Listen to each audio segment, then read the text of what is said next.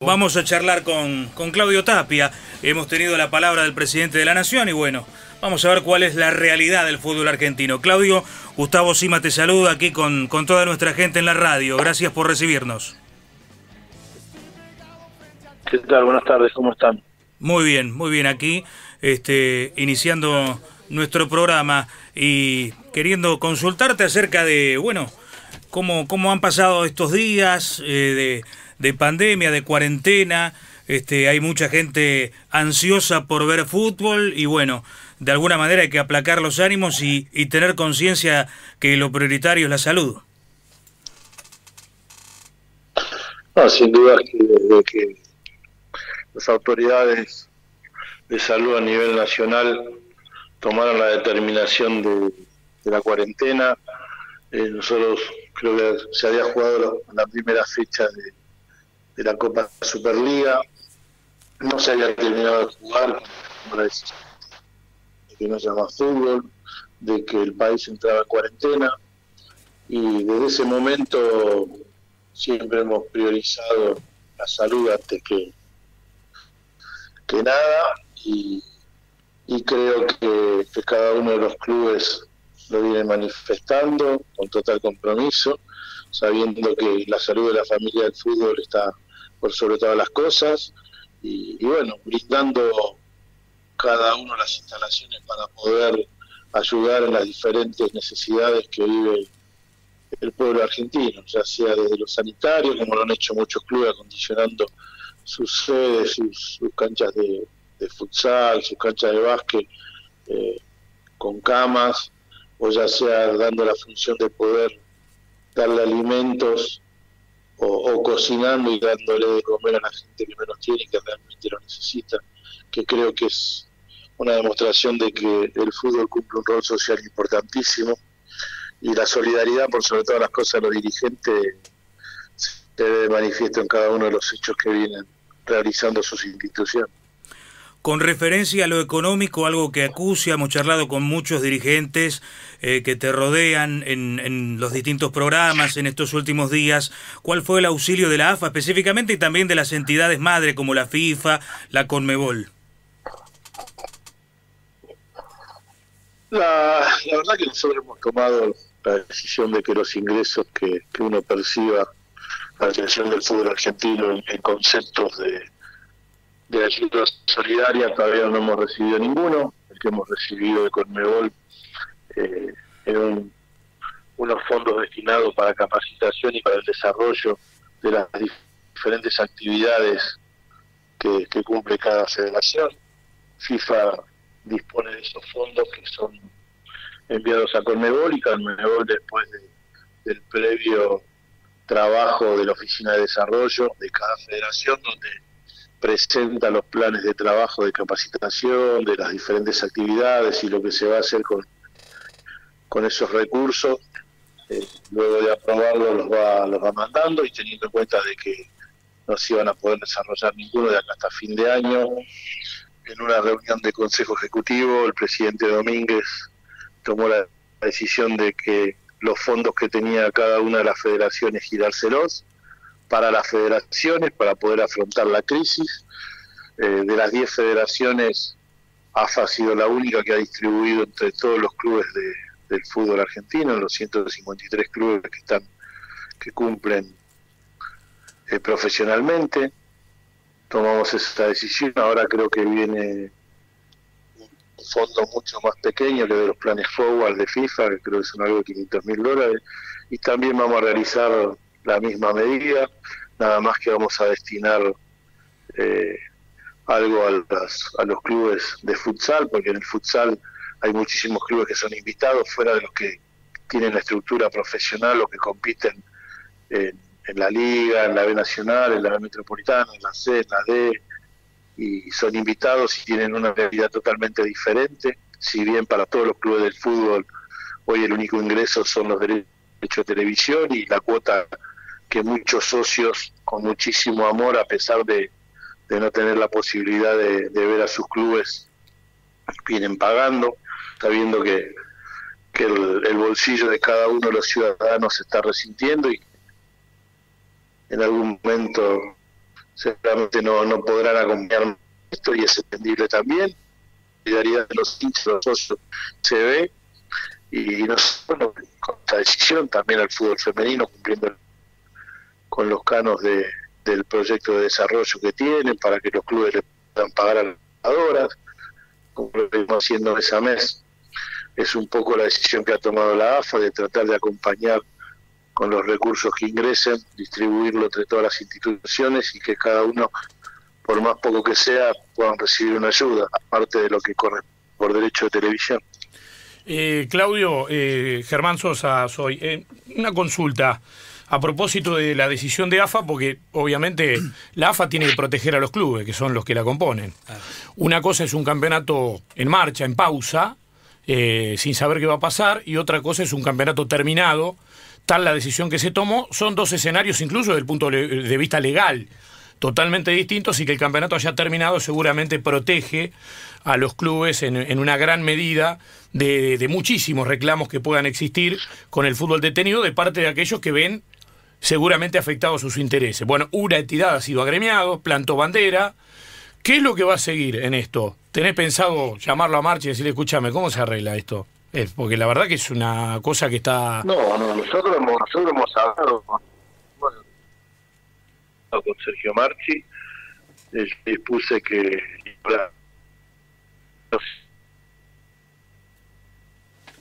eh, unían ellos para llevar acciones, digamos que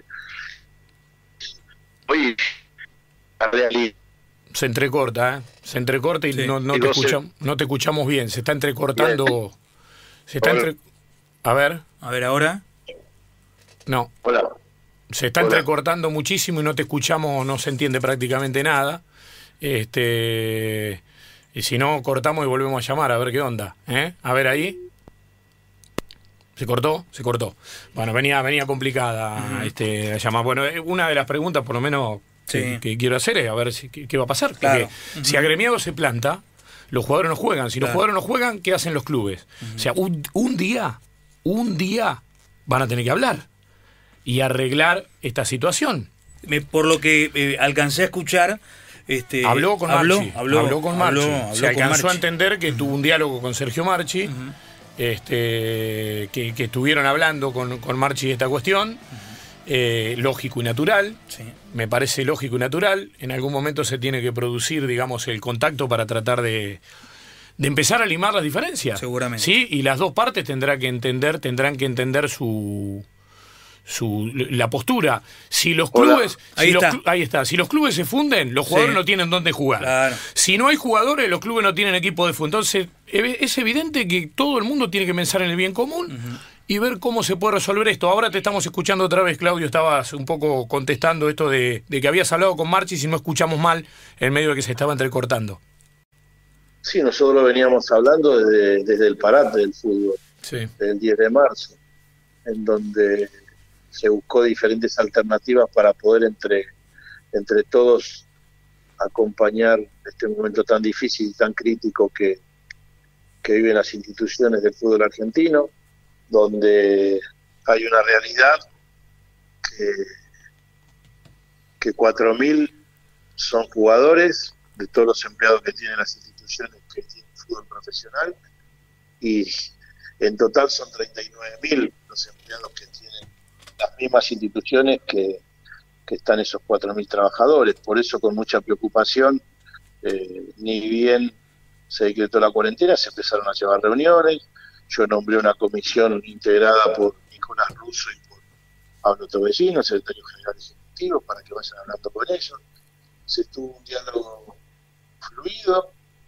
Después, los últimos 20 días, antes de que tomáramos la decisión de, de la finalización de los torneos, no se, no se recibió ninguna propuesta ni ninguna respuesta de parte de agremiados, donde eh, había una posición muy clara, donde ellos entendían que, que el fútbol vivía un problema financiero y no económico, y nosotros entendemos que es totalmente diferente a cuando uno tiene un problema financiero, como se vivió en el 2001, en el cual ellos tomaban como ejemplo que sacando créditos o con un fideicomiso se podía salir, y no entendiendo de que acá hay un problema económico a nivel mundial, que la industria del mundo está parada, donde hay una cuarentena y donde no se trabaja, donde las fábricas no trabajan, donde no se produce, es muy difícil eh, ver un tema financiero. No es financiero, es económico, porque si vos no producís, no generás, y si no generás, no tenés recursos. Entonces, ¿cómo vas a afrontar deudas, deudas, deudas, si no tenés los recursos para poder después salir?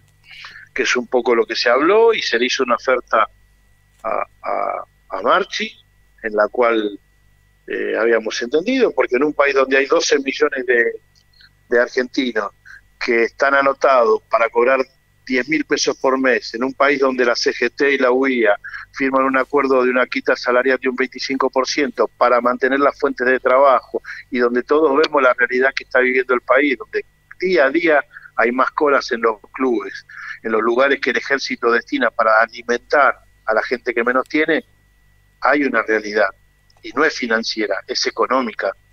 No hay plata, no hay recursos. Nunca recibieron los miembros que te decía la, la respuesta del gremio y después de que se tomó la decisión de dar por finalizados los torneos, eh, entendiendo de que ya había un campeón en la liga, entendiendo de que había que definir las las posiciones a nivel sudamericano y Libertadores y dejando las competencias abiertas como la Copa Superliga que tiene una plaza para Copa Libertadores y Copa Argentina que tiene otra plaza para Libertadores para jugar cuando podamos en las condiciones que se tiene que jugar al fútbol y las autoridades nos permitan volver a jugar. Eh, de definir conjuntamente todos los torneos de ascenso. Sin duda que cuando los clubes contrataron a sus jugadores no sabíamos que iba a pasar esto, nadie mm. sabía. Mm. Vos calculá que nosotros estábamos a 10, 12 de marzo, habían salido a, en la venta las entradas para Argentina-Ecuador, un partido de eliminatoria, estábamos por recibir los jugadores nuestros de Europa a, una semana más. Nadie sabía que podía suceder esto y de la magnitud y la gravedad que lo está viviendo el mundo completo. Y bueno, eh, y pero ahora y, ahora qué hacemos, Claudio? Porque si, si no hay un diálogo y agremiado se planta, el día que vuelva el fútbol vamos a tener una tormenta. Ojalá que el fútbol vuelva de la manera que tiene que volver, porque quiere decir de que hemos combatido o hemos superado esta epidemia que tiene en vilo a toda la ciudadanía. Hoy es, mm. más, hoy es más problemático, hoy realmente la responsabilidad nuestra es la de cuidar la salud y la vida. Los clubes vienen asumiendo un compromiso económico y cumpliendo. Mm. Vos fijate que estamos llegando a mayo, mm. se van a pagar los sueldos, pero hay 40.000 empleados, ¿eh? no hay 4.000. No ¿Vos sabés cuántos, cuántos empleados tiene Vélez 1.050 empleados. ¿Cuántos tiene Boca? 1080 empleados. Y así te puedo decir lo de todas, lo de River, lo de, lo de San Lorenzo. Entonces tenemos que ser solidarios entre todos, porque si no se genera, es muy difícil cumplir con los compromisos. Pero vos te acordás, seguramente te acordás porque tenés mejor información que nosotros, obvio. Racing fue el primer club que arregló una quita con su plantel. Los, los clubes, digamos, los dirigentes de los propios clubes estaban arreglando quitas con sus planteles. Por lo tanto, yo no entiendo por qué se origina un problema de plata cuando en realidad los jugadores con sus respectivos dirigentes más o menos estaban encaminando una quita. Este... Mira, los dirigentes tienen muchísima, tienen muy buena voluntad y, y van a ir hablando con sus capitanes y van a ir arreglando. Muchos equipos están arreglando la continuidad de sus jugadores y lo están haciendo individualmente y me parece muy bien y ese es el camino que los presidentes de las instituciones dialoguen con sus con sus jugadores, con sus empleados, que entiendan la situación, que entre todos acompañen, porque como vos decís, un día va a volver el fútbol y ahí será otra la historia. Pero hoy estamos en una situación crítica donde yo no puedo gastar 100 si me entran 10. Mm. Porque esto es como la mentira de la tarjeta de crédito. Pagas el mínimo, pagas el mínimo. Un día tenés que pagar, porque si no, o te terminan embargando o algo. Pero eso es un tema financiero acá es económico porque no te ingresa. Cuando vos gastas más de lo que recibís, es financiero. Cuando vos no recibís y seguís gastando y seguís gastando y seguís gastando, es económico. Y si nosotros vemos que en Europa, hoy en verano, en 15, 20 días van a poder retomar los entrenamientos y en, no sé, un mes, un mes y medio volverán a jugar, es porque nosotros en invierno no podemos jugar. Entonces, terminado el invierno y que cambie la, la, temperatura, la, la temporada estival, quizás las condiciones son otras y quizás podamos volver a entrenar si combatieron la pandemia, si ya no hay riesgo. Porque ya te digo, lo principal es la, es la vida de, de todos los actores, de la familia del fútbol argentino. Vos no te olvides que para jugar un partido a puerta cerrada eh, van los jugadores, van los dirigentes, hay un kinesiólogo, hay un cuerpo médico, hay utileros, hay cuerpos técnicos. No son solamente 20 personas. ¿eh? Entonces también es poner en riesgo la vida de muchos, jugar a puerta cerrada. Está la policía que tiene que dar la seguridad para que los jugadores ingresen, que estén en los vestuarios, que después se retiren.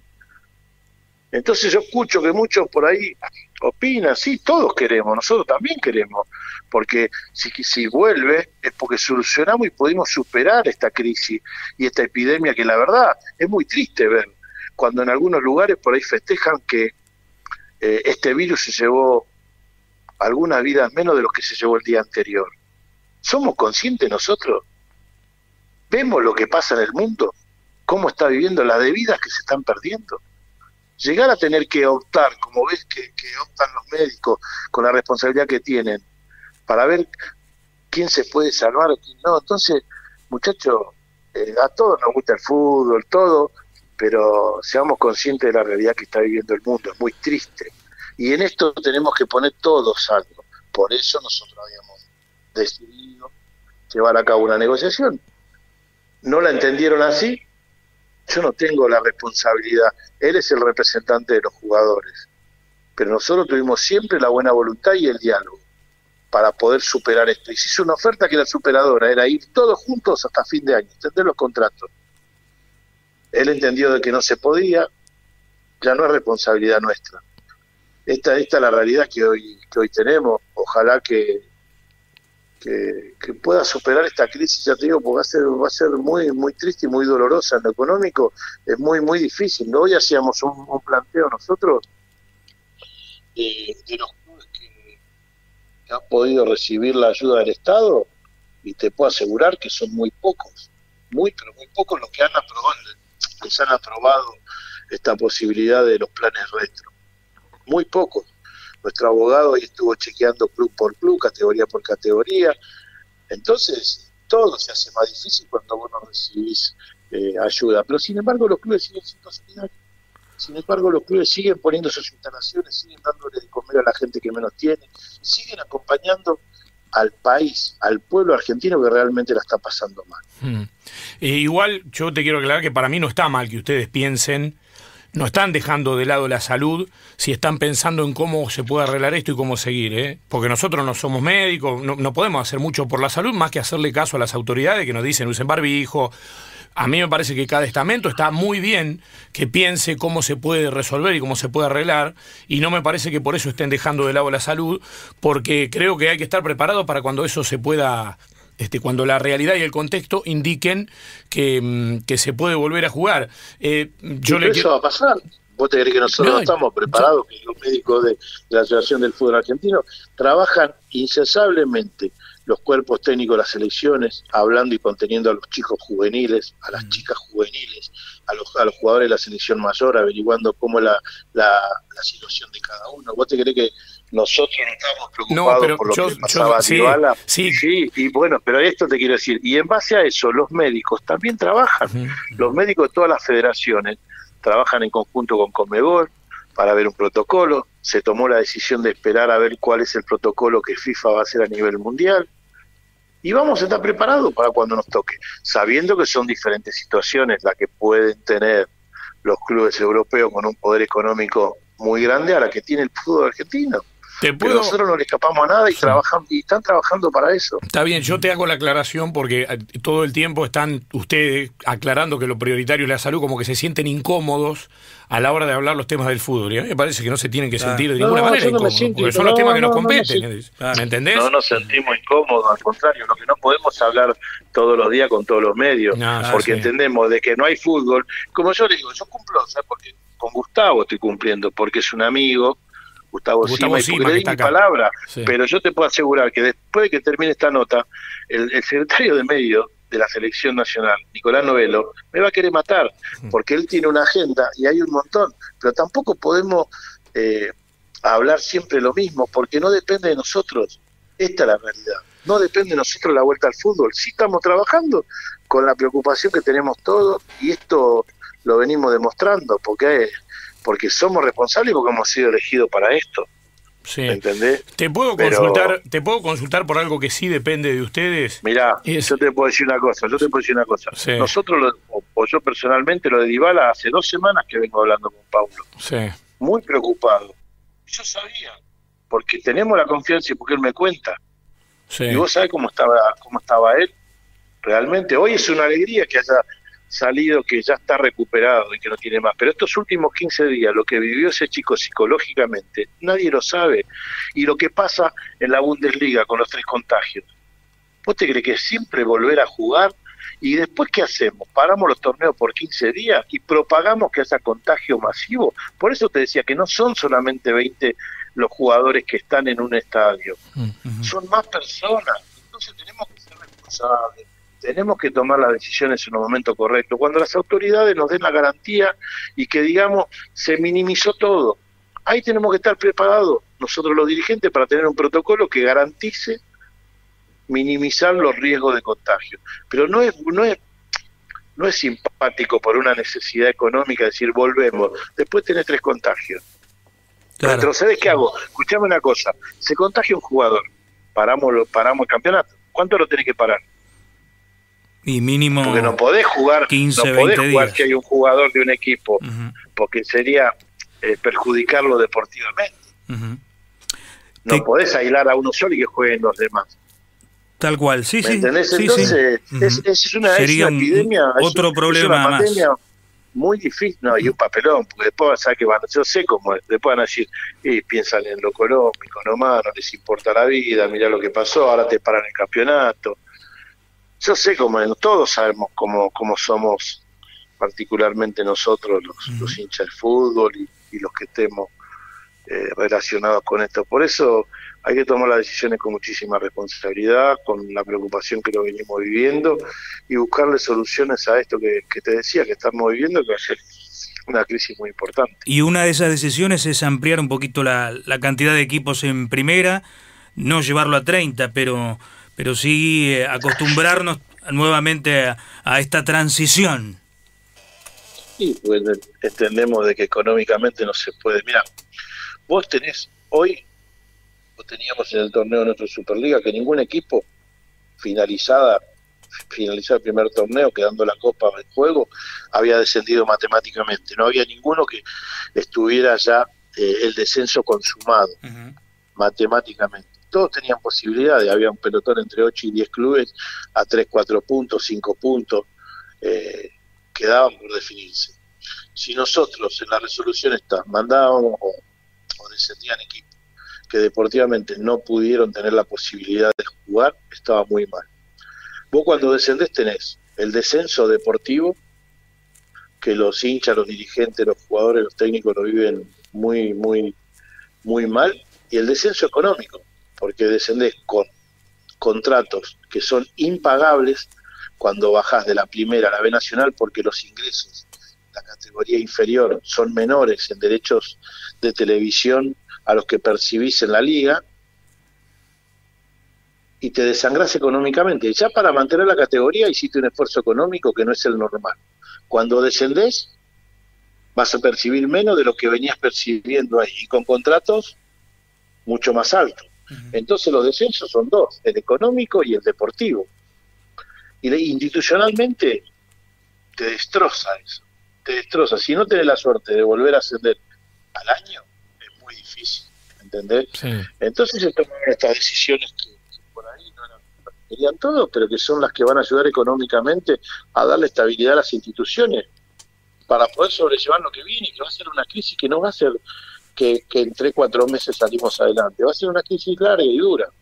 Eh, Claudio, eh, la idea es volver eh, a, menos equipos de vuelta en el futuro. ¿Estamos hablando del futuro? sin duda. O, claro, por, eso, por eso, por eso, Cuando se estabilice esto económicamente. Por eso, por eso, por eso. La idea es ir hacia los 20, aunque sean 22 después, no sé, después se ve, pero... Sí, 22 lo que decía la, eh, lo que decían los, los cuerpos colegiados del fútbol argentino. Sabemos que las ligas importantes del mundo, por eso íbamos a ir nosotros a una, a, una liga de 20, pero bueno, la situación económica y la crisis que, que estamos viviendo te llevan a tomar estas decisiones. Pero por ahí son para algunos antipáticas, para algunos muy pocos, pero para la mayoría son las que le van a dar la posibilidad de que no haya fútbol, eh, equipos quebrados. Yo te digo, la verdad, no, no veo en esta gestión eh, que haya eh, sociedades anónimas o fútbol, equipos que quiebren. clubes que quiebren son posibilidad de sociedades anónimas y nosotros realmente no estamos más para que las instituciones sigan cumpliendo el rol social que cumplen con todas las actividades y la contención que dan con el hockey, con el patín, con el básquet, con el vóley, con el fútbol playa, con el futsal, con todo lo que vienen brindando que realmente es importantísimo para la sociedad y, nosotros eh, esas son las, las instituciones que, que acompañamos. Está bien. Eh, le quiero dar el paso porque está en su casa. Eh. Nosotros, Claudio, también estamos medio repartidos ahí. Puede ser porque estoy, si puede ser Dale. Eh, la última porque estamos... Está una de Damián Trigini y una de Eduardo Caimi. Nos estamos despidiendo ya directamente para dejarte las reuniones que están pendientes ahí. Dale, Dami. Y, novelo que no, que no se entere. Chiqui, ¿cómo estás? Buenas tardes. Te, te llevo al ascenso, que es tu terreno. Em, eh, eh, sacábamos cuentas que hay clubes que, más allá de que la, situación económica de todos ellos es diferente y más bajas de categoría, más dificultades tienen los jugadores para subsistir, eh, estábamos viendo que si, si, el fútbol pudiera volver, si el panorama fuera positivo, como detallaste, y la pandemia empieza a quedar atrás, hablamos recién cuando aparezca el calor, septiembre, octubre, con suerte. en cuanto a la regulación de las próximas competencias o de las que aún estaban en disputa, sacábamos la cuenta que había 54 equipos que ya no jugarían hasta el 2021 y otros 28 que quedarían afuera en una primera instancia de reducidos. Eh, vos que sos dirigente formado. ¿Pero quién dijo eso? Hola. ¿Quién? Sí. 54 equipos que no van a jugar. Eso también. por finalizar los torneos por boletín oficial. ¿Hasta ahí vamos bien? No, no, no. Los boletines, los boletín, el boletín oficial es muy clarito. Dice de que los torneos cuando las autoridades sanitarias lo permitan, se van a jugar los ascensos, deportivamente. Que es lo que querían los dirigentes, que no, haya, mediante que no ascenso, o mediante la continuidad del torneo. No sabemos qué tiempo vamos a disponer para poder jugar, pero sí que los vamos a jugar. Esa es la voluntad. Ahora, yo no sé por qué hacen futurología y dicen 54 equipos no van a jugar. Si no sabemos cuándo se va a poder jugar. Y sí tenemos el compromiso de lo que dice el boletín el boletín ejecutivo es lo que lo que han pedido los clubes que los que los ascensos se diriman en un campo deportivo como tiene que ser y no en un escritorio porque los torneos no estaban completados porque no había un campeón ¿me entendés? Yo no sé por qué dicen que van a haber 50 que no juegan y 20 y pico que van a jugar. La verdad no los entiendo. Nosotros hemos asumido un compromiso cuando las autoridades sanitarias digan cuándo vuelve el fútbol y nos podamos reunir, esto es lo que hemos hablado con todos los presidentes nacionales, nos vamos a reunir y vamos a decir, se pueden jugar los ascensos de esta manera, y lo vamos a hacer con el consenso de todos. Perfecto, está, claro. Eduardo Caimi. Sí, apelando a la amabilidad de, Chiqui. Eh, a ver, comprendiendo todo lo que estás marcando, eh, Claudio, respecto a la realidad de los clubes. También algún día tenemos que discutir la cuota parte de responsabilidad que le cabe a, a muchos dirigentes que por un lado hacen un inmenso esfuerzo y por el otro lado también este, manejaron de manera este, equivocada las administraciones de sus clubes y por eso atraviesan crisis económicas, pero eso para otro momento, contemplando en la vida, las tremendas dificultades. Es como en todos los órdenes de la, es como en todos los órdenes de la vida. Hay dirigentes buenos, hay dirigentes regulares y hay dirigentes malos. En todos los órdenes, en el de ustedes también, en el político también, en el de los funcionarios también. Lo que sí tenemos que trabajar todos para que las cosas que están mal no sucedan. Por eso nosotros, si bien damos esta posibilidad, se van a realizar auditorías muy importantes para que los clubes estén saneados, por eso se va a jugar con promedios para que cuando termine la temporada sin descenso, los clubes tengan que descender promedio en la primera, por eso para que deportivamente, para que deportivamente sea exigible y que los clubes también tengan que tener esa motivación de decir tengo que ganar, aunque no haya descensos, el promedio te va a dar una herramienta que al año siguiente podés arrancar mal. Son todas exigencias deportivas en las cuales los clubes las van a tener que cumplir. Donde yo hoy escucho, yo hoy escucho que hay un que debe 3, 4 meses o 5 meses, ¿no? Ahora, yo fui dirigente gremial. Hmm. Y yo cuando era dirigente gremial nunca vi, nunca vi que, le deban a un trabajador dos meses o tres meses. ¿Me entendés? ¿O por qué incorporan los clubes cuando incorporaron en enero? Si hay un libre deuda que lo emite el gremio y nosotros con ese libre deuda permitimos que incorporen. Entonces tenemos que ser conscientes en todo. Vos me hablas de los dirigentes y yo también te hablo del otro lado. Si hay permisidades, por algo es. Yo no soy responsable del gremio de los jugadores, pero si hay clubes que deben 3, 4 meses, ¿por qué se lo permiten? Si hay un fair play financiero que tiene que cumplir todo. No te olvides que todos estos clubes estaban en la Superliga y que debían ser auditados por los controles. Si Dios quiere, el 19 de mayo, en esta elección que se va a llevar a cabo, van a volver a la órbita de AFA, de la Asociación del Fútbol Argentino. Y la verdad que va a ser un momento histórico e importantísimo, porque el fútbol argentino va a necesitar que todos los dirigentes trabajen conjuntamente para salir de la crisis que vamos a vivir.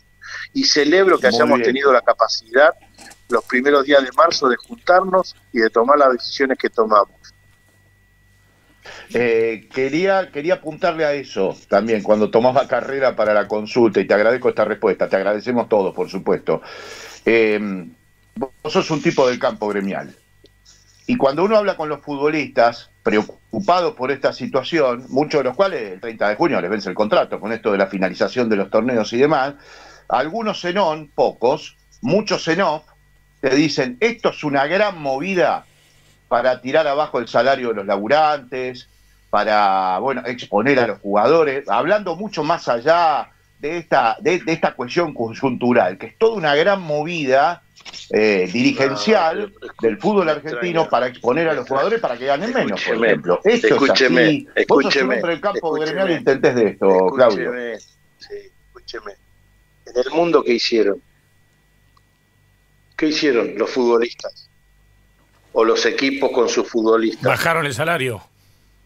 Pero entonces, ¿por qué dicen que somos nosotros? Si el mundo está yendo en ese sentido, porque hay una realidad que te digo que es económica. Si la CGT firma con la UIA una quita, eh, ¿vos te crees que, es simpático para los dirigentes gremiales de esos gremios decirle a los trabajadores, pero están priorizando la continuidad laboral y la fuente de trabajo? Yo te digo una cosa, mira, ¿vos te crees que los, los, los las empresas de transporte que hacen transporte eh, cruce de frontera. Hoy con la frontera cerrada, ¿están trabajando? No. Y esos trabajadores que dicen, yo quiero continuar, quiero la continuidad laboral, quiero mi fuente de trabajo. Entonces hay decisiones que por ahí son antipáticas, pero no son nuestras, son del mundo. Si en el mundo lo están haciendo, si en el mundo lo están haciendo para cuidar la fuente de trabajo, para cuidar la industria del fútbol, y a nadie le gusta y para nadie es simpático, pero tampoco podemos, si no sabemos cuándo volvemos y si van a pasar seis o siete meses, seguir pagando lo mismo, porque ¿sabe qué va a pasar? La sábana corta. Cuando vuelva el fútbol no vamos a poder, porque hoy tenés un montón, la estructura de los empleados que tenés, como te decía, son 39 mil empleados, no son solo 4 mil, no miremos una sola cosa. Yo entiendo, yo entiendo que son los protagonistas y todo, pero el club lo abre alguien el utilero también trabaja. El club lo limpia a alguien. No es que, ¿me entendés? El, pasto lo corta alguien. Las canchas las marca alguien. Los vestuarios lo limpia alguien. La ropa a los jugadores se lo da alguien. No miremos una sola cosa. Eso es lo que hay que entender. Y yo te podría decir más cosas. Y la, y la segunda economía, y la segunda economía del fútbol, cuando hay un partido ¿Cuántos, cuántos eh, remises más trabajan? ¿Cuántos taxis más trabajan? ¿Cuántos colectivos las líneas que están cerca de los estadios agregan en su servicio. ¿Cuántos estacionamientos trabajan? ¿Vos sabés cuántas gaseosas se venden en un estadio? ¿Cuántos helados? ¿Cuántas golosinas? Los kioscos que están cerca. Esa economía, esa economía que nadie ve. ¿Sabés cuántos trabajadores están? Los que venden gorra, los que venden bandera, los que venden choripanes, que viven de eso. Sí, nosotros la vemos eh, cotidianamente. Y bueno, entonces, pero, pero entonces, hagamos un análisis de todo, porque hay una economía la que se ve y hay otra economía, la que hay un montón de gente que vive del día a día y que hace esto, ¿me entendés? Tampoco lo tiene. Y toda esa gente la que vemos haciendo cola para hacer un plan para cobrar 10 mil pesos. Entonces no digamos que es una piolada de los dirigentes o que los dirigentes quieren. El mundo va en este sentido, porque hay una industria que la que tenemos que cuidar. Si todos queremos que volvamos a lo que todos queremos del fútbol, tenemos que cuidarlo entre todos y todos tenemos que poner algo, muchachos. Esto es así. Esto es así. Yo no digo que esté bien o que está mal, pero todos necesitamos, porque si no, no vamos a poder seguir, no vamos a poder abrir. Esto es, cuando esto quieran que vuelva, no vamos a poder abrir. No vamos a poder abrir. Porque es como yo te digo, si hay 150 clubes que están anotados para percibir una ayuda y es para 40 o hay 40, ya tenés un riesgo más. ¿Me entendés? Y son todas, todas situaciones que particularmente algunos no la ven, pero la industria es una sola. Sí. La última. Y los recursos, eso es uno solo.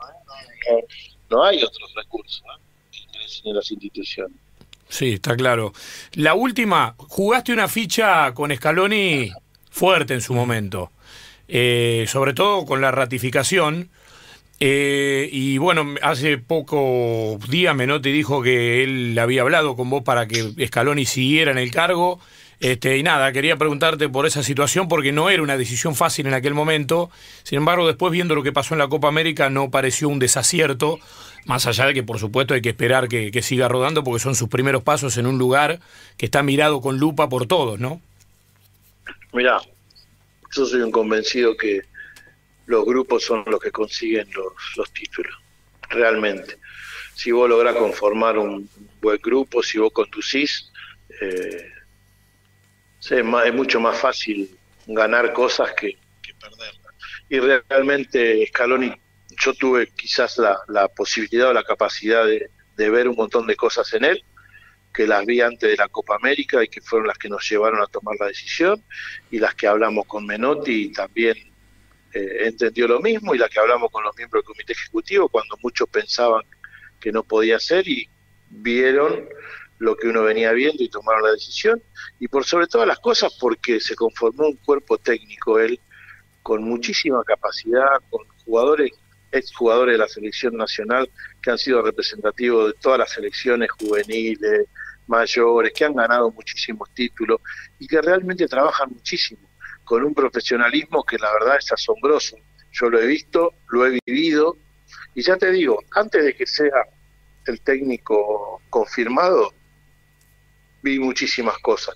Las que después las vio Menotti, las que después vieron los diferentes dirigentes y las que también los resultados nos acompañaron, porque si nos hubiera ido mal en todas las la etapa previa o en las fechas FIFA antes de la Copa, eh, yo creo que hubiera sido otro, ¿no? Porque realmente, como somos los argentinos, el cuestionamiento hubiera sido muy grande y me hubieran matado a mí, porque hubiera improvisado, porque me hubiera equivocado en la Copa América todos nos vinimos con la sensación de que Argentina, Argentina estaba para más y creo que eso es lo que se quedó la gente y de post Copa América eh, siguió evolucionando la selección argentina, no involucionando.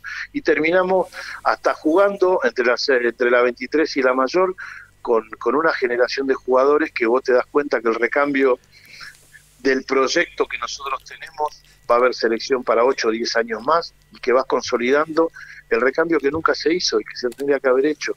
Por eso yo realmente estoy muy contento con todas las elecciones, ¿eh? con todas, porque en juveniles hemos logrado protagonismo nuevamente, en el femenino logramos clasificar en un mundial después de 12 años, logramos hacer nuestro primer gol, hoy tenemos selección femenina sub-15, sub-17, sub-20 que no teníamos, cuando nosotros asumimos en AFA había seis selecciones funcionando y hoy tenés 21 selecciones con la de futsal, futsal, fútbol playa, hemos salido campeones del mundo, hemos logrado un sudamericano en futsal, hemos logrado un título sub-20 con el fútbol playa, hemos logrado jugar una final en futsal femenino, hemos logrado títulos a nivel sudamericano con, con nuestras selecciones juveniles, sub-15, sub-17, la sub-20, hemos logrado recuperar protagonismo y ese roce a nivel internacional que nuestras juveniles no tenían. Hoy si vos agarrar la sub-15, la sub-17, que antes era la sub-15 cuando nosotros lo asumimos, tiene más de 70 partidos internacionales que antes no tenía. Y cuando este proceso se termine, dentro de uno o dos años, vamos a tener las elecciones con más de 100 partidos internacionales. Este año no hemos podido por lo de la pandemia, pero había muchísimos torneos donde hoy nos invitan a jugar y donde antes teníamos que llamar para ver si podíamos ir, porque no estaban los recursos tampoco en la AFA para que las selecciones puedan ir a jugar. Y hoy eso no pasa. Hoy en cada fecha FIFA nuestra selección femenina juega. Antes no. Dos años, dos años que no participaba, que no entrenaba, que no había cuerpo técnico conformado en el femenino. Este fin de año se vencieron todos los contratos de todos los técnicos, de todas las selecciones juveniles. Se les pudo renovar a todo. Eso marca que hay un proyecto que antes no lo teníamos. Cuando asumimos había tres cuerpos técnicos de selecciones mayores, pagándole el de Martino, el de Bausa, que fue una decisión nuestra, el de San Paoli. Entonces todo eso es pasado, todo eso muestra que, que realmente la situación del fútbol argentino hoy está en una situación totalmente diferente, donde los proyectos son la prioridad. Y por sobre todas las cosas, donde hemos iniciado lo que te decía, un recambio eh, importantísimo generacional eh, desde abajo hacia arriba y donde no tengo dudas de que hoy Argentina eh, tiene, tiene un proyecto muy saludable para 10 o, 10 o 12 años de, nuestra selección. Y en la mayor con un gran compromiso de Messi, que iba, que venía, que, que, iba a dejar la selección y en definitiva continuó. Sí, sin duda que sea el mejor jugador del mundo es algo que nos alegra a todos poder contar con él eh, sabiendo lo que él quiere a nuestra, a nuestra selección es importantísimo. Claudio, agradeciéndote, realmente eh, dijiste que ibas a hablar poco, eh, pero en definitiva llevamos ya una hora y hemos hablado absolutamente de todo. Eh, así que bueno, eh, eternamente agradecido. Esto ya igualmente venía de hace un año cuando se había inaugurado este nuevo espacio que es el Club 947. Así igual, que, igual le metiste más a Magui encima que, ¿no? que Messi por la izquierda, ¿no? Y bueno, pero tiene que hablar por videoconferencia ahora con, con todo el mundo. Yo te digo, te digo la verdad, uno tiene muchísimas obligaciones como la deben tener ustedes y a veces, como te decía, eh, uno incumple con con quien tiene a cargo una agenda y quien pone la cara eh, con los demás medios y se enojan, se enojan, se habla con uno y no habla con el otro, y es difícil también una familia y estando en cuarentena en el hogar y, también con, los temas que, tenemos todos, ¿no? Porque la verdad recibimos llamados permanentemente todos los dirigentes por la preocupación que tienen y también con los que no tienen esta cuarentena que a, a, sufrir el aislamiento de los seres queridos. Yo tengo una familia que la mayoría está en la provincia de San Juan. Tengo a mi mamá que no la veo hace 45 días y está en Boedo y está sola. Y tenemos un montón de situaciones fuera de las profesionales que también como seres humanos nos, nos llevan y a veces también los estados de ánimo por lo que vivimos no son lo mismo y a veces tenemos la gana y la necesidad de hablar y a veces no. Pero bueno, quería cumplirle a Gustavo, pues me había comprometido y, ahora bancarme los quilombos que voy a tener por no, no, no, para nada. Y no con los demás para medios, nada. pero bueno. Pasale, pasale mi número. Un abrazo. Pasame, pasale mi número, no hay problema. Yo lo resuelvo. Abrazo grande. Abrazo.